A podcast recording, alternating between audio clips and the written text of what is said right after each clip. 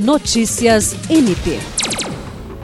O Corregedor-Geral do Ministério Público do Estado do Acre, Álvaro Luiz Pereira, recebeu em seu gabinete a Procuradora de Justiça, Patrícia de Amorim Rego, que entregou um exemplar do livro Governança e Sustentabilidade: Desafios e Possibilidades.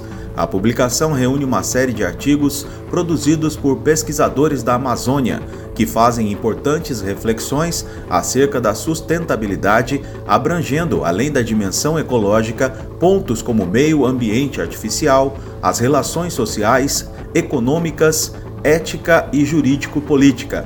De acordo com a Procuradora de Justiça, o livro se trata da primeira obra coletiva do Programa de Doutorado em Sustentabilidade da Univale, do qual ela é doutoranda. Deste modo, o escrito é um símbolo de gratidão ao corregedor, que é um dos grandes incentivadores de programas de pós-graduação no Ministério Público do Estado do Acre. William Crespo para a Agência de Notícias do Ministério Público do Estado do Acre.